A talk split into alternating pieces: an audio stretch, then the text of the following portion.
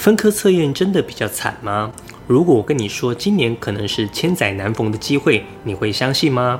这是一个用生活实例提供专业辅导知识的频道，希望能够提供你在生活难题上的建议。我是 Forty Seven，每周八分钟云端辅导室陪你聊聊心理事。今年在大学考招上算是近几年来改动最剧烈的一年了，考生即将迈入最后一个战场——分科测验。但分科测验只是考试，考试入学制度才是学生可以进入大学的升学管道。考试入学就只是单纯以七月的分科测验成绩加上学测成绩进行不同的排列组合，最少三科，最多五科。这三到五科中，学测采集不得超过四科，分科测验不得低于一科。看到这边，你有发现到一件事了吗？学测要低于四科，所以分科测验是有可能采集到学测国英数以外的科目。虽然数量不多，但同学一定要注意一下自己校系所采集的科目数量。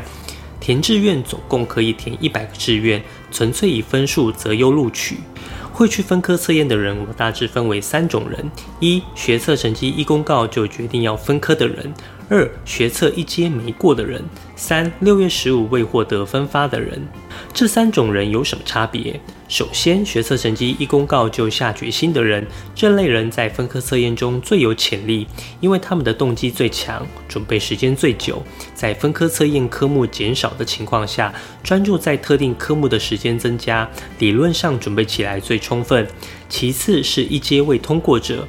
这类人普遍也是宁缺毋滥型的，六个志愿要填到一个都没过，要么乱填，要么就是非特定校系不填，通常后者居多。真的很认真研究，却还是一间都没过的，就是运气极差。但却给这类人相对多的时间准备分科测验，他们的潜力值依然属于高水平的。第三，六月十五才知道落榜的人，虽然准备分科测验的时间很少，但通常是擅长考试的同学。因为这类人可能不擅长面试，或者高中三年埋首读书，学习历程比较薄弱而已。但比考试不一定落居下风，在个人申请缺额一堆的情况，认真准备个人申请还落榜，我认为机会不大。如果你真的不擅长考试，你可以考虑看看独招。为何我认为今年是千载难逢的机会？原因有两个：一就是我说的缺额问题；二是六十积分转换。根据统计，今年分科测验只有两万九千人报名，但考试分发的名额预估有三万五千个。这种坑比萝卜多的情况，要不录取比录取还难。但为何大家对填志愿还是极其焦虑呢？原因是前面我们讲到的三类人，他们的目标科系通常是锁定中前段的校系，但个人申请招不足额的大多是中后段大学，所以那三万五千个分科测验名额没有意义。我们要看的是中前段的回流名额数量。所谓的回流，是个人申请有缺额的情况下，例如 A 校系预计招收五十人，但只收到四十个，那这些缺额就会回流到考试分发。回流的越多，就代表考试分发的名额会越多。我看了甄选会两年的新闻稿，里面有提到回流的数据，我们就赶快来看看缺额状况吧。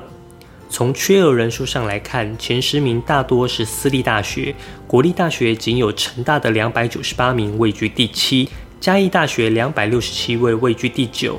超过两百名缺额的国立大学还有中兴大学与阳明交通大学。缺额落在一百到两百之间的国立大学，依序有清大、政大、台大、中山、中正、高雄中央、高师大、台南、屏东、宜兰大学等。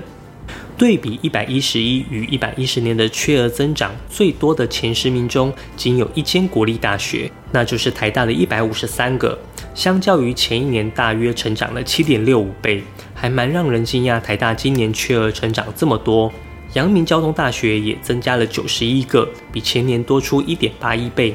马街医学院虽然只有四十个缺额，但比前一年多出二十一倍。屏东大学、台北医学院、长庚大学缺额的情况也比去年多出了三倍。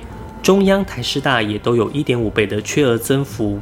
清大、中正、成大跟去年差异不大，都是微幅增加。这些有所增加的，我们可以初步下一个结论，就是在分科测验的分数竞争上，比起去年可能会稍微不激烈一点。顶大中只有政治大学的缺额是负成长，换句话说，正大的分科测验竞争可能就会比去年激烈了。总共有二十四间大学缺额成长率超过两倍，但还是以私立大学居多。这样看起来，分科测验要考上顶大或国立大学还是很有机会的。如果对照去年的分数，台大的竞争度可能不会像去年那样竞争。不过这也是从人数上来看，最后还是要看大家的选填意愿与分数分布才比较准确。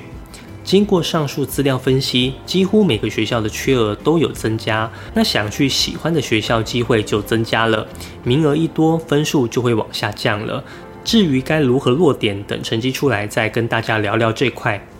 第二个是六十积分的因素，所谓的落点就是用前一年的资料推估今年，但过往是一百分制，今年是六十分制。就连我唯一推荐的落点专家刘俊豪主任都说，今年很难落，大家都只能抓瞎。但也因为这些不确定性，我认为机会更大。还记得之前在个人申请填志愿的影片说过吗？当时数 A B 来搅局，导致个人申请不好落点，所以我鼓励大家敢拼就有机会。六颗子弹的左轮手枪都可以拼了，一百个志愿机关枪还不拼爆？你现在要做的就是提升你的命中率，保养好枪支，在分科测验发挥你的实力，能多一分是一分。如果你还差一分就可以往上一个级距，说不定整个五标就发生了改变。之前一直有人提到学测国英考爆了就要重考，我个人是不会这么悲观啦。反正会留下来跟你拼分科的，哪个不是考爆的？况且有没有考爆是一种相对概念。英文十四积分可能对大部分的人来说都是很棒的成绩了，但对要考顶尖大学的人来说就是考爆了。所以我认为大家条件都一样，只是战场的不同。今天这支影片只是要告诉你，分科测验绝对还很有机会。而且可以做的选择比你想象的还要多，留到最后并不可怕，可怕的是你撑不到最后。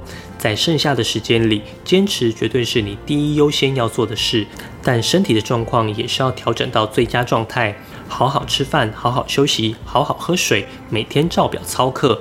女孩子一定要特别注意一下自己的生理期会不会影响到考试当天的状况。